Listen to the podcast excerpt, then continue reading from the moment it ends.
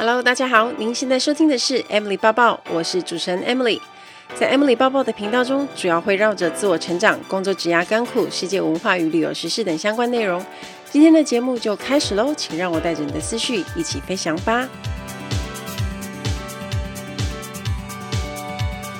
那今天的直播比较主要的就是因为我的新书。比泪水更美的是重新开始的勇气与自信，即将在九月九号在各大的通路都会开卖，呃，包括金石堂、诚品还有博客来。诶，那大家可能会想说，诶，奇怪，你不是九月七号上市吗？是没错，可是我上市九月七号，那它是在城邦的城邦花园开始贩卖，那其他的通路大概铺货都需要两天的时间，所以。九月九号就会在博客来，然后金石堂、诚品，还有各大的通路就可以买。然后呢，除了这一件事情以外，其实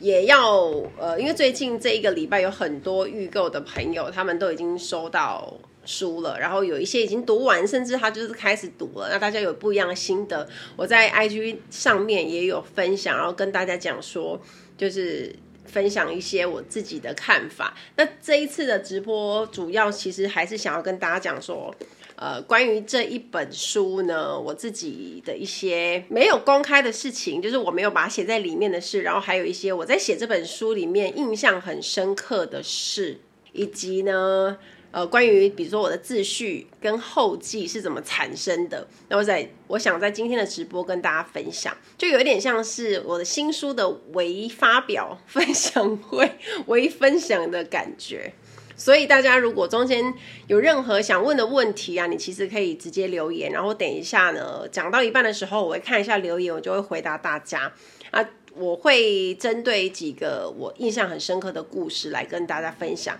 那也让这些还没有买到书的朋友，他可以先听一下这本书大概在讲哪些东西，对我来说有哪些很重要的内容，以及即将对读者有哪些的启发，都是今天我这个直播想要跟大家聊的。那我其实收到很多的讯息，就是说其实他在看的过程中就有几度是红了眼眶，那可能里面我有谈到关于亲人的故事。那详细当然就是大家去看啦，只不过就是，呃，里面有很多其实是我从来没有对粉丝讲过的事情，以及我人生面临的一些变化，都是写在这本书里面。好，那我先分享一下我这个礼拜做哪哪些事情。首先，其实我从星期日开始就非常的忙，我先去义大购物世界，然后去参加他的纽约新时区的。开幕，那那个开幕就是我要去担担任嘉宾嘛，然后还有分享一些美式的穿搭，所以以我自己身为多年空服员的经验，然后去现场跟大家分享我的美式穿搭的概念，以及也准备拍摄一些新的柜位，让大家未来可以去意大那边有一些新的选择，然后有多了很多的美式美国的精品品牌进驻，所以大家未来也会多了一些地方可以逛。在不能出国的时候，其实我觉得义大的存在就是让我们可以有一些，嗯，我觉得有一些那种安慰，然后也可以买到便宜又划算的东西。那我当天其实结束之后，就冲到台北去上戏剧课，因为我们要每一个人都要上台演戏，然后我就是太忙了，我来不及背台词，结果。结果就是在高铁上，明明就很累，然后就一边要睡，可是我一边坚持着毅力在那边背台词，那当然还是背不熟啦。所以我那天上台演戏就是有一点点，有一点点那个哩哩啦啦这样。但是我觉得，嗯，就尽力啦，因为戏剧课是每个礼拜都有一堂，那就是要看我自己的时间，因为这个礼拜真的太忙了。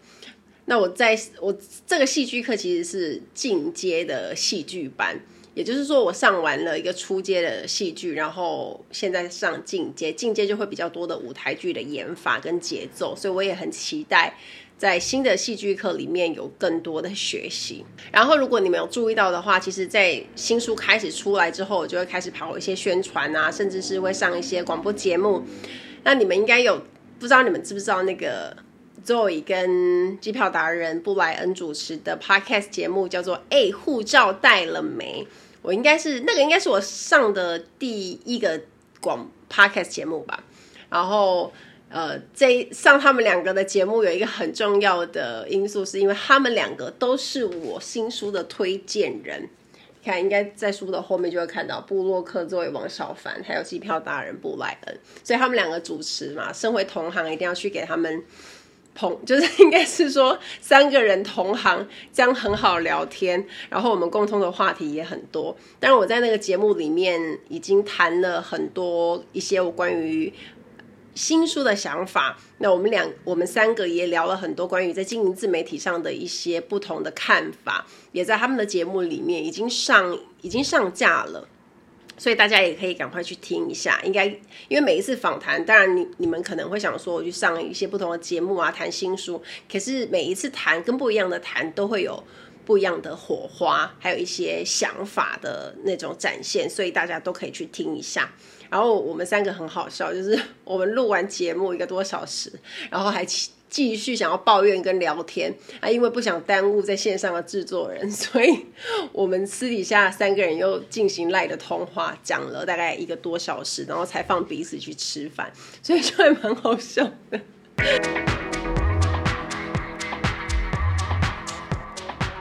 那当初为什么会有这本书的产生呢？然后我花多久时间写完？主要的内容有哪些东西呢？首先，我想写这本书，就是因为大家知道我飞了十年，那在飞机上有很多很精彩的故事。如果我当时去没有把它记录下来的话，其实这些东西就是过了就算了，然后你也就忘记。Maybe 有一天你会突然想起说，哦，嗯，哪一天的飞机上，哪一个航班上，我遇到一个什么样的人，他跟我说了什么样的话，对我产生什么样的影响。可是那都是一个片段的印象。当我开始经营自媒体之后，我就发现有很多在人生发生的事情，可能只是一个人一瞬间，或者甚至是一段时间。可是那一些东西是很珍贵的，因为它过了就不会再有。所以我就选择把那些东西做记录下来，然后也是帮自己准备说未来可以出书，也就是为什么会有这本书的产生。那。呃，其实对我来说，十年的飞行经历很够，也很长。那这本书其实我已经拖稿很久了。我跟你们说一件不为人知的事情，就是其实，在二零一九年的时候，在我记得是九月十、九月、十月、十一月、十二月的样子，我好像请了四个月的无薪假。我当时请无薪假的想法其实是很简单，我想要赶快把这本书完成。可是你知道吗？事实上是过了四个月是有进度啊，可是是进度缓慢，我还是没有完成，所以就是很瞎，我还是没有完成我的新书，所以我当然就继续飞了。当然就是一边写一边拖稿，然后一直一直经营，就是一边在经营自媒体啊。那当然有一些故事是我早期就完成了，可是有一些都是近期才写完的。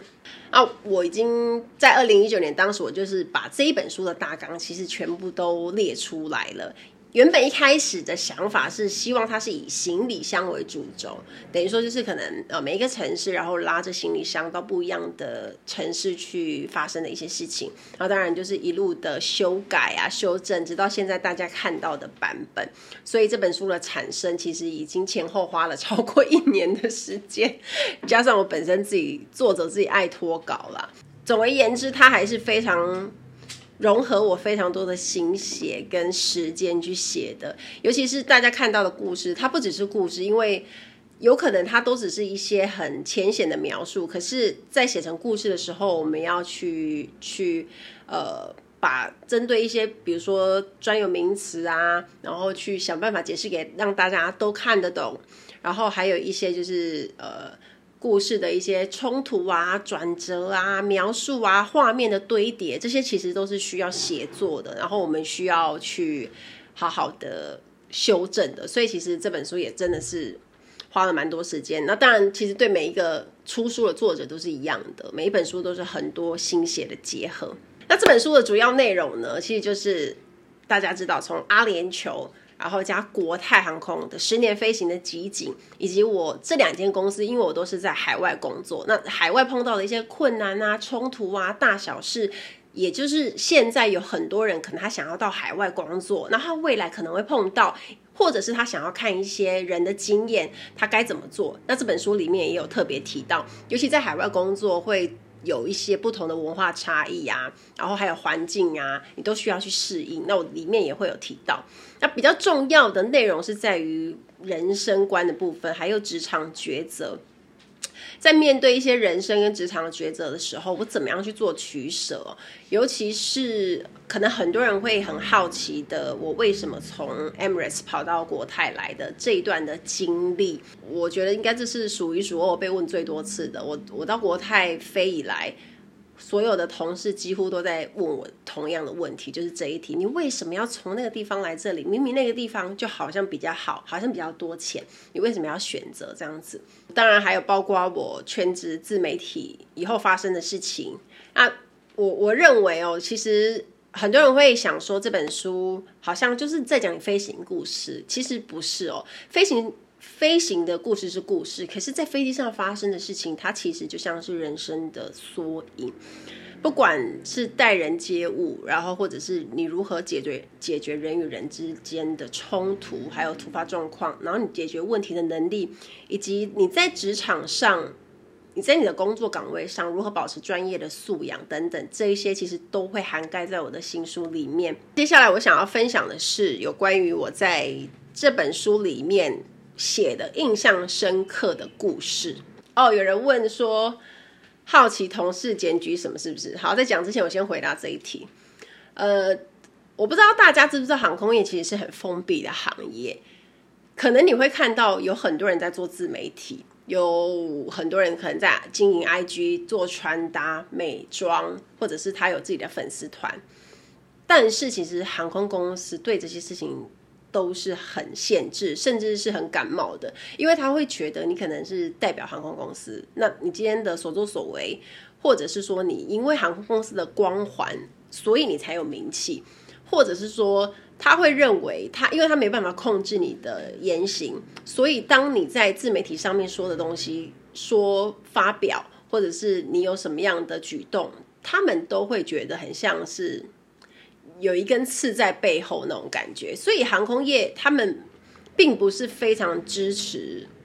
空服员去做自媒体，或者甚至他的员工去做这件事情。那当然这是一个趋势，也不是说一定会很严格的管你。像我知道有一些航空公司，他们是很严格的管，甚至有一些专门的部门，他们在 check 这些空服员的自媒体有没有乱说一些有的没的。那像我待的外商航空，当然就是比较松一点点。可是即便它是比较松，比较睁一只眼闭一只眼，可是难免的，你在这个行业耕耘久了，比如说我在自媒体耕耘很久，就会有很多人或者是同事，他们会想要，就是可能觉得呃。我不晓得，可能是利益冲突，或者是说他觉得觉得看不顺眼，或者他就是不喜欢你等等。那他会因为你的 po 文，然后看你有没有什么弱点，去抓你的小辫子，然后直接 report 给公司。那公司知道之后，就会马上约谈你。那事实上，我在经营的一开始，二零一四年的五月，我才开粉丝团三个月的时候，我就其实已经被检举了。你能想象吗？其实，在那个时候我才刚开始，然后粉丝数好像还不到一万，还是一万左右而已，我就已经受到很大的冲击。然后那时候我其实也差一点要放弃，可是就也很感谢我自己，当时就没有因为这样而放弃，就没有因为这样而害怕了，所以我就继续的坚持走下来。那陆续的这几年，其实也 也有很多次的检举，可能检举已经检举到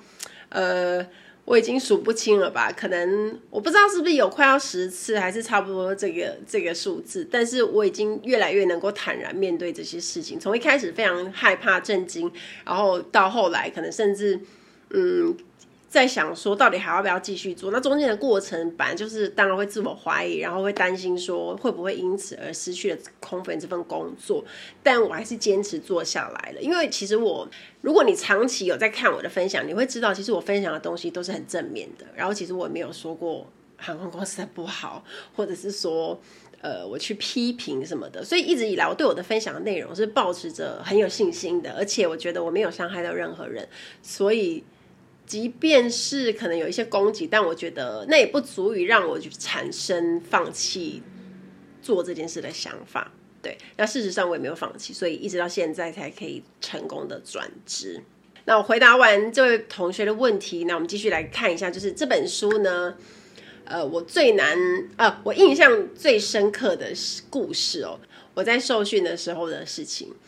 大家知道，其实哦，大家知道吗？因为我不知道有没有跟大家说过，其实我不会游泳。然后那个时候我在杜拜的时候受训，那那时候就是要要做 ditching 海上逃生，然后全部的同学大概只有。三四只小猫不会游泳，就是其中一个。然后教官就说：“没关系啊，大家都可以穿救生衣，不用害怕。我们就是在水里，然后一群爬上那个救生艇，就是过关。然后你就是可以这一关你就过了，这样。然后那时候我就想说：哈哈，这样有救生衣应该还好吧？然后我就下去了，没想到下去那个水啊，超级冰的，而且它的水深是超过两公尺以上，所以其实是你应该是就是。”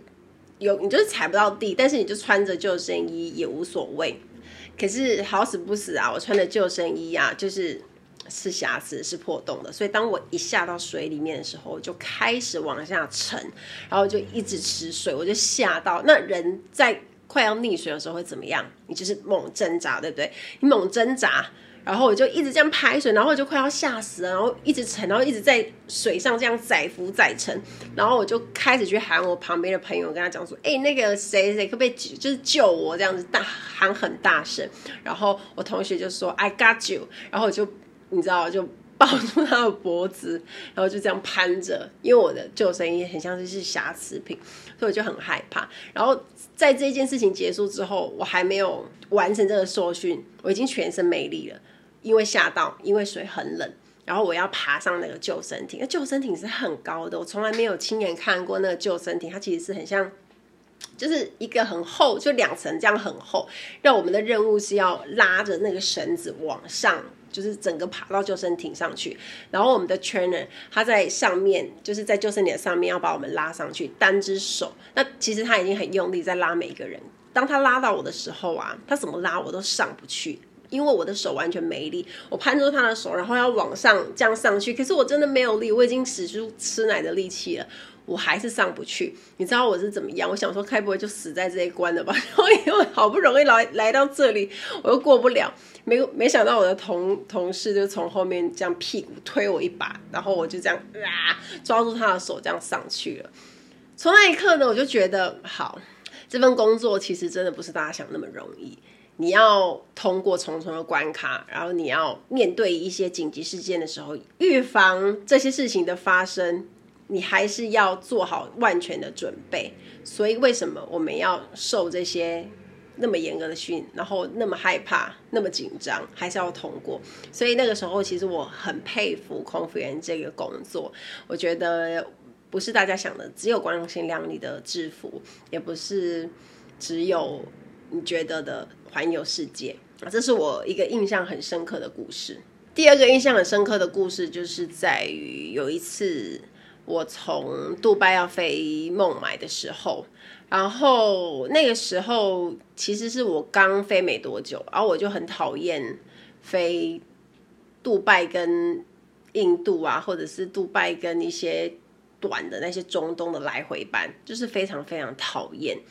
因为都是半夜起飞，然后又隔天的下午中午过后才回来，所以其实体力上是非常消耗的。然后你又要熬过那一整个晚上，那那个班机我印象非常深刻，因为那是我第一次遇到紧急状况的发生。起飞没多久之后，我们是就是坐在我们的 jump seat 上嘛，然后就在那边等着，要等那个安全带灯号熄灭，我们就要去工作了。那正还在那个往上爬升的时候。没多久就听到一阵骚动，然后就看到了有旅客就是有点站起来，然后在那边发出声音，然后跟我们指着座位上好像有人发生什么事情，然后有一些人就开始骚动，然后我们就马上解开安全带，然后去看一下发生什么事情。然后当时呢，我跟另外一个同事赶过去，就发现那个客人其实是这样子半卧的倒在那个登机的椅上面，然后。倒在那边，到他旁边有一个同行的友人，同行的家人，然后我们就赶快看他发生什么事情。那他其实是，你可以看到他是其实还是有意识的，只是说呼吸非常微弱。那当时我们就吓到了，马上把这件事情通报给呃机长，然后还有座舱长，那马上要联络那个远距的医疗支援嘛，因为这是我有写在书里面，然后就要联络看看该怎么样去帮助他。那当然我们也是马上拿了一些一些急救的那个器材，包括可能就是像像那个氧气筒，马上去，因为他如果呼吸困难，我们就马上要给他氧气嘛。那大家就是分工合作去做啊。当时呢，其实因为才刚离开杜拜没有多久，那离到孟买其实都还有大概还有三个小时，其实还有很久。那我每年都还没有开始做餐饮服务，所以那个时候呢，在联络远距医疗的同时，其实我们也在现场就要去广播说有没有任何的医生在在那个在飞机上可以帮忙的。可是那个航班就是还没有，那所以我们就。看能够做什么就做什么，那我们就有有组员要去负责去问那个同行的家人，问他说哦，他的疾病史啊，他曾经去过哪里啊，或者是他有吃过什么药等等，就这是我们空服员的工作。然后呢，一边也是在观察他，就是在吸那个氧气筒，在观察他到底的状况稳不稳定。那没想到过没多久，他可能就是立刻就是陷入。昏迷都等于他完全没有意识了，那这时候就是变严重了嘛？让我们再度一直保持跟远距医疗的沟通，然后问他们的意见，说：那我们现在没有医生，那现在就是要选择看要怎么样去治疗这个客人。那当然，他们有医生在那边判断说他的状况可能会比较危急，因为还不知道他到底是怎么样导致没有意识，所以跟机长讨论之后，他们决定要返回杜拜，所以。在起飞后的大概呃四十分钟左右吧，然后我们就接到这个决定。那当时我们没有任何人可以帮他做其他的治疗，因为没有医师。好，那因为也不知道他的状况，所以。远距医疗的那些同仁们，其实也没有办法指引我们给他们什么样的帮助啊，所以就要回杜拜。因为比起印度，杜拜的医疗是相对比较发达的，所以我们就决定又要原机返回杜拜，然后直接把他送到医院去。那个时候，我其实就觉得再度体会到这个工作的一些辛苦，或者是说。在飞机上好像什么事情都可以发生，因为可能刚刚坐在你旁边这个人他是好好的跟你讲话，然后跟你聊天，可是突然呢，他可能就会有一些，比如说他昏倒啊，或者是说，就像这位同这位那个客人，他直接就是没有意识，那他的家人也是很难过，然后一直很紧张，然后请我们帮忙。那其实我我觉得，即便你不是他的家人，可是你看到他们这样子，其实你会。感同身受，因为你去想想看，如果那是你的家人发生这样的事情，然后你又不知道可以怎么做的时候，然后语言上沟通又有一些困难，其实应该都是很无助的。那当时我们就。呃，陪着这位客人，还有当然就是也是照顾，也要照顾其他的客人，因为一有什么紧急状况发生的时候，其实飞机上都会骚动，所以其他的空服员也是要去安抚一些，比如说在旁边想要看的啊，或者是说在那边没有做好啊，在那边那个，所以我们也是每个空服员都是要。完成自己的工作，那决定要回杜拜的时候，其实心情是很复杂的，就觉得说，呃，希望他可以活下来，希望可以把他救活，所以我们都是抱持这样的心情。那当时降落在杜拜的时候，没多久，那个医疗人员就把那个担架直接上飞机，然后就把这个客人直接送到担架上呢，就直接做那个急救的。救护车到最近的医院去，所以这件事情让我印象很深刻。那当然，因为送回去这个客人，我们就已经超过时间工作了嘛，我们也没有办法再从杜拜再飞孟买，所以那一个航班我们就直接就也是下班了，换另外一组的组员上来，我们就直接就回家这样子。可是那个晚上，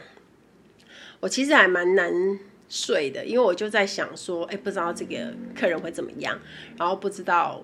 医院那边就是会没，就是他会不会后续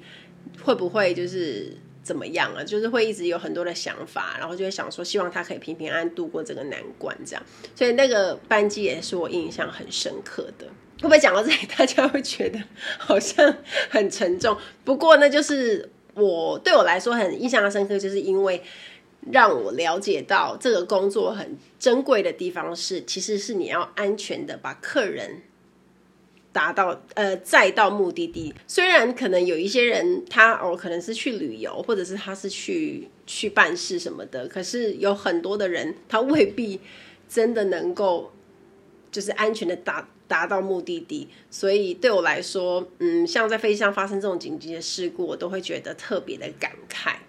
好，然后。关于很多人很好奇的，就是我从阿联酋为什么要到国泰的一个抉择的心路历程。其实我觉得选择也没有什么对错，但它就是取舍，看每个人需要什么。当然钱非常重要，但对我来说，我觉得可能快乐跟你希望有的生活方式，它还是相对比较重要的。可能每个人看重的东西不一样啦，但我我觉得对我来说，即便是可能在杜拜工作，他是不需要付房屋津，就是房屋津贴，你也不用自己出钱，然后水电都不用自己出钱，甚至很多的钱你都可以自己存下来，跟在香港的状况不太一样。但对我来说，你可以在比较近的地方，然后跟你的家人朋友常常相聚，那你可以不用错过很多你不想错过的一些团聚，不管是跟家人跟朋友。我觉得这个是真的是还蛮重要的，因为有一些人 maybe 你见了不会再见下一次，或者是说你的朋友、你的家人可能会因为大家可能比如说不在同一个地方工作，或者是在同一个地方生活，而很少见面的机会。那你如果在海外工作的话，我觉得这部分就是你可能就是需要牺牲的。所以我我在杜拜那一年就觉得有很多的感触吧，就是。以前在很年轻的时候就想说，哎、我要出国工作，要跑得很远。可是事实上去了之后，你会发现说，哦，其实在家附近也有在家的好处，不是没有绝对的很好或者是不好，只有你自己觉得什么样最适合你，那就是最好的。我事实上并不是在这个时候，呃，应该这样讲，其实我在更早的。以前就有机会踏入航空业了。我在五专毕业的时候就考上长荣航空，可是当时我没有选择去长荣航空，而选择继续升学。那个时候也是一个抉择，当然这段没有写在书里面。那我如果你想想看，如果当时去了长荣，五专毕业二十岁，我后来可能也不会去 Emirates，因为它是完全不一样的路。它虽然都是航空业，可是。你可能因为在家里这边工作习惯，你可能也不会想要再到海外去，那你也不会有那边的经验，所以是完全截然不同的职涯的选择。可是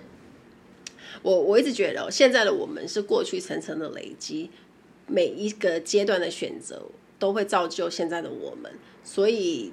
回头去看这些故事的时候，都会发现每一段每一段它都是有它的意义存在。然后你人生的每一个抉择都会导致你哦，下一个路怎么选择，它都是会有一个关联的。所以这是我觉得可以跟大家分享的。可能你现在也面临要抉择，或者是说你的职场、你的人生职涯，那你可能有一些东西需要去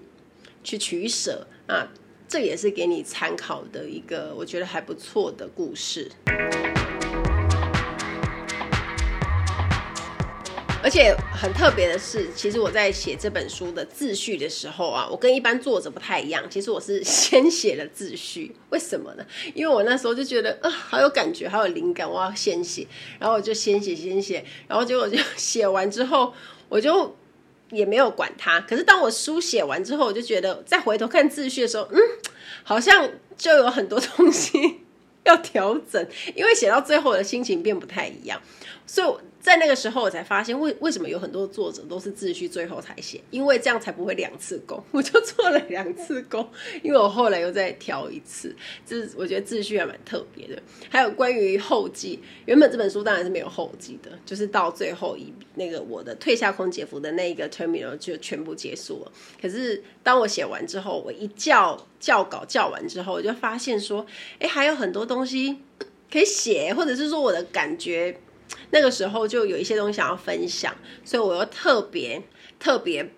在一天的半夜，我就写了两篇的后记，然后挑了一篇我觉得比较 OK 的放上去。就是嗯，我觉得特别，因为那是我当下的感觉，很多感受都是当下的。如果当下没有把它写下来，可能就会忘记。就像我昨天跟你们分享的一些。有关于跨出舒适圈的一个眼界跟高度不一样的看法，那这个其实就是我在写完这本书里面很深很深的感触。那其实这本书里面还有一些我被我拿掉的，就是我没有把它放进去书里面的故事，它其实好像也有个大概也有个十篇左右，就是那些故事是没有收录的，但我觉得也非常珍贵。但其实因为一本书啊，就是集结所有的精华嘛，那很多人会很好奇说，看完这本书可以为大家带来什么，或者是说为读者带来什么样的收获？我觉得有一个很大很大的启发哦，应该是我们虽然没有办法改变环境，可是我们可以改变自己。如果我们不改变，什么都不会改变。所以在改变的那个关键的人，终究还是自己。这是我自己在可能在飞行，还有在经营自媒体一路以来最深刻的体验。很多人会觉得说，你可能有一些梦想，有一些目标，你常常做不到那些事情，你觉得你自己做不到，你想做，但是你没有做。你可能有想法，但是你缺乏勇气去尝试，更没有行动力，因为你可能有一些害怕跟恐惧。可是我在身兼多职的状况下，大部分人说的斜杠，或者是对斜杠青年这种，就是你有很多的工作。不管这七年当中，我一边飞行一边经营自媒体的成绩如何，但至少对我来说，这一段时间的努力有让我有很多的突破跟成长。那也帮助我自己在下一步的职涯有更多的选择跟可能性。因为过去的这些年的累积，所以让我觉得好像是一个可以。转换的一个机会，那我希望用我这个经验去勉励大家，就是你要，虽然有时候可能环境的关系或者是一些不能控制的因素导致上导致让你可能进退两难，或者让你有一些很挫败的时候，但你永远都有办法帮自己创造一个舞台，只要你愿意去开始，然后愿意去尝试，就可以做到这件事情。就像我书封上面写的这句话哦。就是我在设计封面的时候，跟出版社一直讨论。那我觉得这句话我觉得很棒，这是我自己发明的。最耀眼的光芒是你努力的模样。也就是说，不管你在职场上、人生上遇到哪些事情，然后你有哪些的梦想跟目标，你非常努力的去做，然后你投入全心全意的投入，很专注的在其中，那个样子其实是最有。耀眼的，也最有光芒的，也就是这本书想要带给大家的一个意义，跟书名其实是还蛮有关联的。比泪水更美的是重新开始的勇气与自信。在不管任何的状况下，你应该都有办法去帮自己创造机会跟舞台。所以这就是我要勉励大家的，也是大家在看完这本书应该也会有的体会。那这本书还有一个彩蛋，就是我希望是献给我在天上的爸爸跟阿公，因为他们两个是我人生中非常重要的人。当然，他们现在在天上，可是他们也应该等这本书 等很久了。我书里面有写一段阿公的故事，我觉得很感人。我在写的时候也是一直流眼泪，所以大家多多支持。我也要特别感谢这本书的五个推荐人哦，包括也是前空姐的那个。一名空姐流水账 Zoe，然后还有 Ivy Ivy Chow，还有机票达人布莱恩，以及旅人作家雪儿。那他们都是跟旅行相关，然后跟航空相关。他们看这本书的想法，对我来说其实是很重要。哦，还有一个 S 姐，等一下要被他杀掉。对，还有一个女力学院创办人的 S 姐。她是 Woman Power 的校长啊，哦，对，她其实是很厉害的一个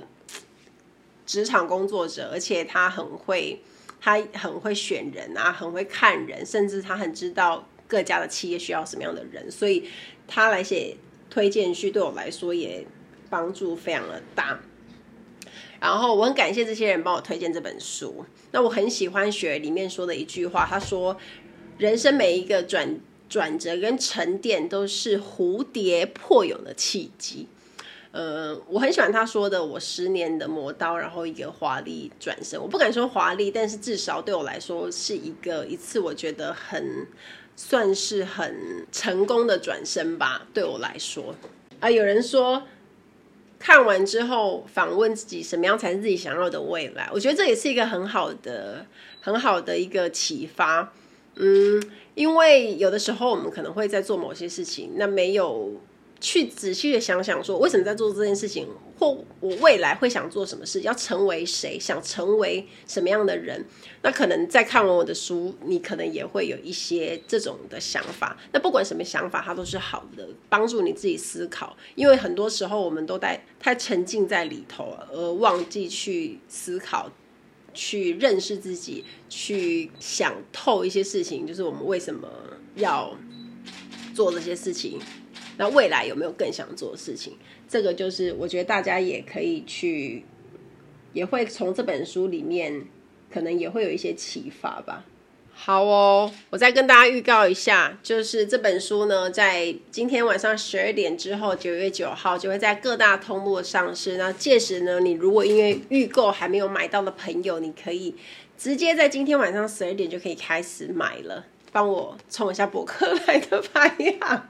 好啦，开玩笑，只是说大家还没买到，可以就是多多支持。如果你们有朋友，或者是你们自己想要团购十本，或者在含十本以上的，欢迎直接私讯我，会有额外的团购优惠，还有团购的小礼物哦。那。以上就是今天跟大家分享的我的新书的微发表分享会。那希望未来也有机会可以安排签书会吧，就是让一些还没有给我签过名的读者，然后我有机会帮大家签名。欢迎大家有任何的读书心得呢，其实我觉得你只要。